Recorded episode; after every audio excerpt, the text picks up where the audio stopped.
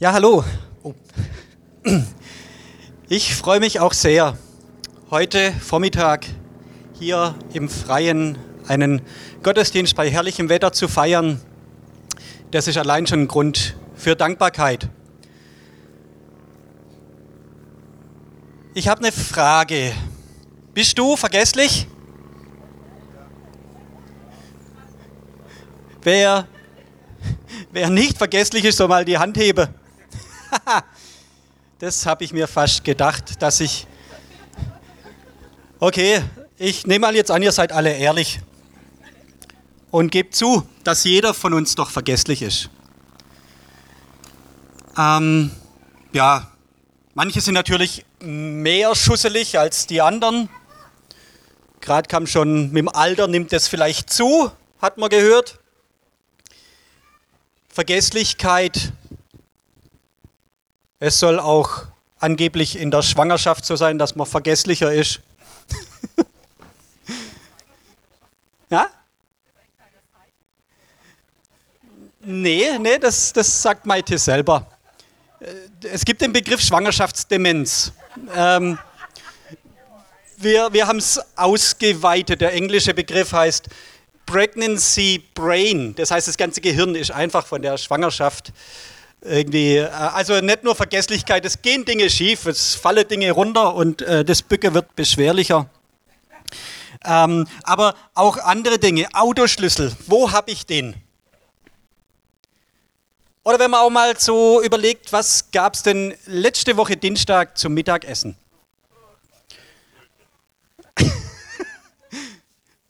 War aber bestimmt gut oder es hat zumindest satt gemacht. Dafür können wir dankbar sein, dass es jeden Tag für uns genug zu essen gibt. Auch wenn man vielleicht mal was nicht mag. Aber wenn man so kurz mal dran erinnern, kurz dran zurückdenken muss, was hast du letztes Jahr zum Geburtstag oder zu Weihnachten geschenkt gekriegt? Manni, wenn du jetzt zu deinem letzten Geburtstag zurückdenkst, das gilt fast nicht. Der war erst gestern. Herzlichen Glückwunsch noch.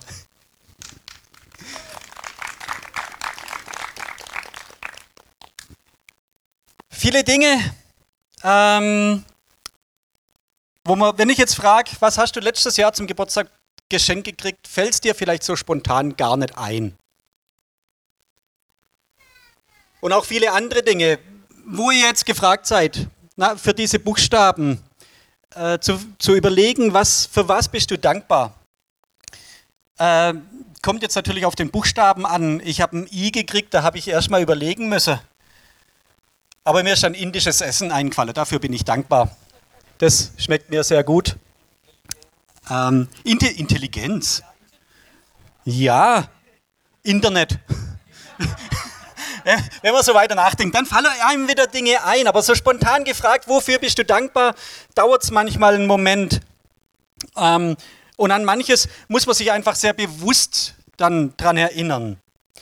Und das Problem ist mit dieser Vergesslichkeit, was das Gute und das, das Dankbare betrifft, das Problem mit dieser Vergesslichkeit ist, dass, dass sie uns dahin führt, dass wir undankbar und unzufrieden werden. Ähm ich denke zum Beispiel, als damals mein Kaminkehrerchef, als bei dem die Scheidung lief, das habe ich einfach hautnah mitgekriegt. Ich war täglich im Haus ähm, habe auch die Frau natürlich gut gekannt. Und da kamen Aussagen nach 16 Jahren Ehe und zwei Kindern, wo ich gedacht habe, die haben sich nie geliebt. Warum haben die geheiratet? Die Frau sagt, ich habe 16 Jahre lang für den und ähm, wo ich denke, also mindestens bei der Hochzeit musste sie ihn doch noch gern gehabt haben, aber da war nichts mehr Gutes, was sie über ihn gesagt hat und er über sie dann auch. Da war nichts Gutes mehr, da wo ich dachte, dachte habe, irgendwann muss es doch mal gut und schön gewesen sein, zumindest so weit, dass sie ähm, geheiratet haben und sich auch so lieb gehabt haben, dass zwei Kinder entstanden sind. Aber wenn das so dann einfach dasteht, die große Schwierigkeit, das große Problem gerade, dann fällt es manchmal, manchmal einfach schwer, das Gute noch zu sehen, das vielleicht wirklich lang zurückliegt, aber das auf jeden Fall mal da war. Und dieser Rückblick darf uns auch dahin führen, auf weiteres Gutes wieder zu hoffen, das auch bevorsteht. Und ich bin überzeugt, dass kein Mensch sagen kann, dass er in seinem ganzen Leben niemals dankbar war. Jeder hat immer wieder Grund, dankbar zu sein. Auch wenn man gerade in einer Krise steht, auch wenn man ja gerade keine Lust hat auf das, was gerade ansteht. Und es nur Sorge und Mühe macht. Ähm, das sind jetzt hier nur zehn Buchstaben, weil A zweimal drin vorkommt. Es gibt noch 16 weitere Buchstaben im Alphabet. Unzählige Worte, die vielleicht jetzt noch gar nicht genannt sind. Zum Beispiel, wir dürfen singen wieder. Es kommt jetzt in Dankbarkeit nicht vor. Oder das Wetter. W haben wir jetzt auch nicht gehabt. Ah ja, gut, okay, dann haben wir das Wetter doch mit drin. Gut, Top-Wetter, sehr schön. Kreativ. So kommt man auf alles wieder, doch. Aber ähm, ja, was hat Gott dir Gutes getan? Diese Frage ist vielleicht jetzt leichter zu beantworten für dich, vielleicht schwieriger. Was hat Gott dir Gutes getan? Vielleicht fällt dir bei dieser Frage auch tatsächlich erstmal ein, was dir an Ungutem beschert wurde, wo du gar nicht dankbar dafür bist. Ähm, ja, aber es gibt wirklich viel Gutes. Gutes, das von Gott kommt, das von ihm gekommen ist und das von ihm kommen wird. Gott tut Gutes und Gott ist gut. In dem Film Gott ist nicht tot. Da ist auch mal so eine Szene, also es kommt immer wieder dieser Satz, diese Aussage, wo der, der Pastor, der da die Hauptrolle spielt, auch das Gute nicht mehr sehen kann. Und sein guter, sein bester Freund erinnert ihn an ihr Motto, das sie eigentlich immer hatten in ihrem Leben. Gott ist gut zu jeder Zeit und zu jeder Zeit ist Gott gut.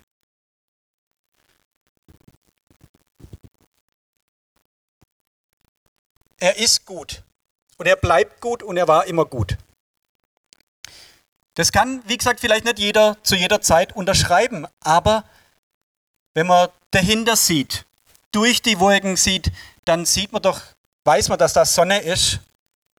Ähm, David hat auf jeden Fall auch sich selber veranlasst gesehen, sich bewusst daran zu erinnern, sich zu zwingen, sich zu erinnern. David hat in seinem Leben auch nicht nur Gutes erlebt. Da waren ganz schön schwere Krisenzeiten dass er verfolgt wurde, dass ihm nach dem Leben getrachtet wurde, dass ihm die Verantwortung über, den Kopf gewachsen ist. Phasen in seinem Leben, wo er überhaupt nicht dankbar sein konnte. Und trotzdem hat David sehr viele Dankpsalmen auch geschrieben. Und er hat in diesem Psalm 103, ähm, für mich ist dieser Psalm ein, ein Lied zur Erinnerung an Gottes Güte. Ein Lied zur Erinnerung an Gottes Güte, ein Aufruf, Gott zu danken und ihn zu loben. Lobe den Herrn, meine Seele, und was in mir ist, seinen heiligen Namen.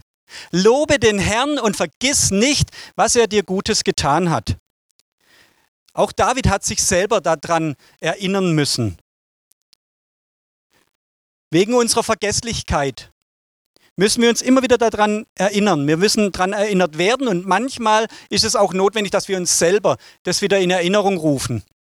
Dass Gott im Grunde doch gut ist. Das Leben ist mit viel Mühe und mit Sorgen auch gefüllt. Im Schweiße deines Angesichts musst du dein Brot verdienen. Das war die Ansage an Adam nach dem Sündenfall. Und unter Schmerzen Kinder zur Welt bringen, hieß es an Eva. Die Mühe und die Not und die Sorgen und die Schmerzen All das Böse und das Schlechte kam mit dem Sündenfall in die Welt. Gott hatte eine perfekte Welt geschaffen und diese perfekte Welt ist zerbrochen. weil der Mensch sich gegen Gott aufgelehnt hat und Gott nicht gehorcht hat. Und als Folge dieses Vertrauensbruchs kam das Schlechte und das Böse in unsere Welt. Sünde, Gebrechen und Verderben nennt David im Psalm 103. Aber er redet da davon, dass Gott uns davon befreit. Die Verse 3 und 4, der dir alle deine Sünde vergibt und heilet alle deine Gebrechen, der dein Leben vom Verderben erlöst. Gott tut noch mehr. Er vergibt, er heilt und er erlöst, aber er tut noch mehr. David beginnt sein Loblied mit dem Aufruf an sein inneres Ich, lobe den Herrn. Und dann nennt er in den Versen 3 bis 7 lauter Dinge, die Gott tut, gute Dinge, die Gott Gutes tut. Und danach, ab Vers 8, beschreibt er, wie gut Gott ist. Das sind jetzt zwei Punkte, auf die ich noch eingehen will. Ähm, Gott tut Gutes und Gott ist gut. Gott tut lauter gute Dinge. Er vergibt Sünde, heilt Gebrechen, erlöst vom Verderben, umgibt mit Gnade und Barmherzigkeit. Er lässt uns wieder singen und gibt Anlass zur Freude und zum Lobpreis. Freude, die dir Flügel verleiht, wie einem Adler. Freude, die dich erhebt.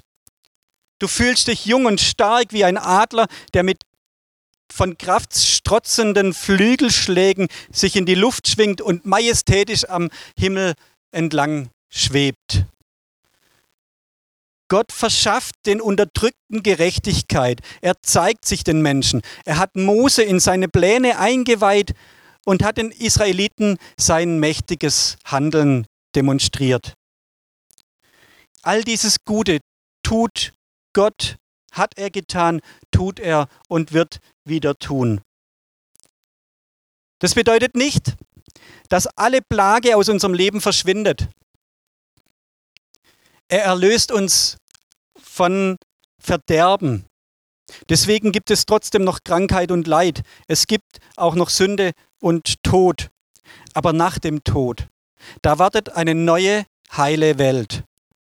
Ohne Sünde, ohne Gebrechen und ohne Verderben. Und die Hoffnung auf diese ewige Erlösung, die lässt auch in der mühevollen und geplagten Zeit hier singen und loben.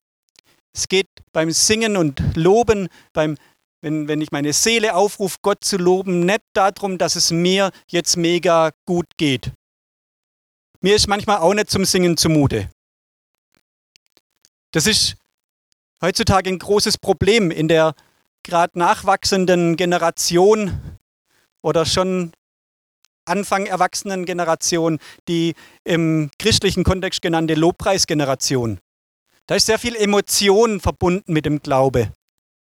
Und wenn es mir nicht gut geht, was ist da mit meinem Glauben los? Dann muss ich mich daran erinnern, Gott ist gut, auch wenn es mir gerade nicht gut geht. Und ich kann singen, nicht weil es mir gut geht, sondern weil Gott gut ist.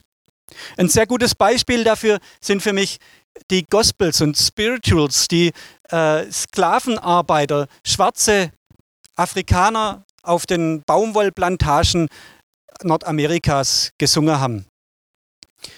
Die hatten nicht viel, für das sie dankbar sein können. Und wenn man sich aber diese Liedtexte anguckt, die die gesungen haben bei ihrer harten Arbeit, harte Arbeit für nichts, sie hatten nichts davon. Nur das Allernotwendigste, dass ihre Arbeitskraft erhalten bleibt. Und die haben Lieder gesungen, die sehr, sehr viel Gutes auch von Gott beinhalten.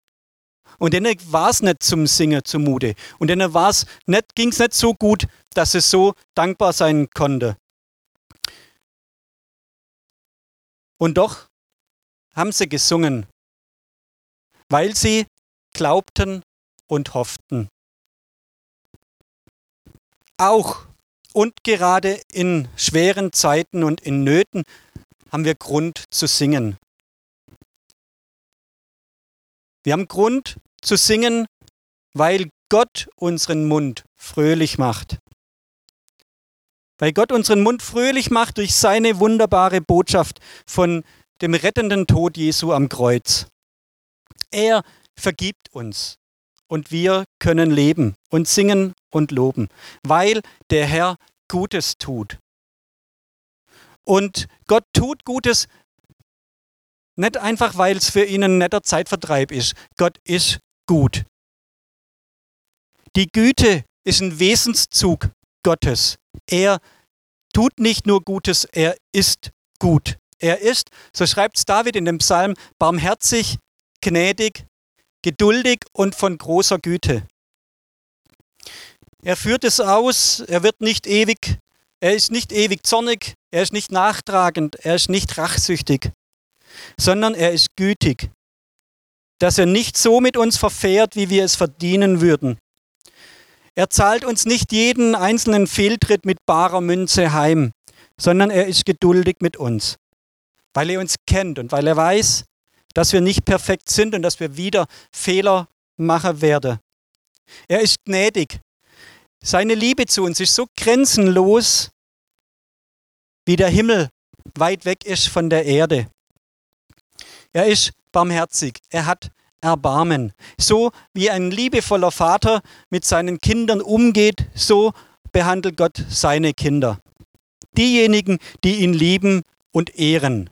Es gibt hierbei nämlich eine klare Einschränkung. Es gilt denen, die Gott fürchten. Nicht allen Menschen, die leben, sondern denen, die Gott fürchten. Nur denen gilt seine Gnade und Barmherzigkeit, die, die ihn fürchten. Allen, die sich an seinen Bund halten, so schreibt es David, und seine Gebote befolgen, wird seine Gerechtigkeit zuteil. Und die hat dann aber kein Ende sondern seine Gnade währt von Ewigkeit zu Ewigkeit.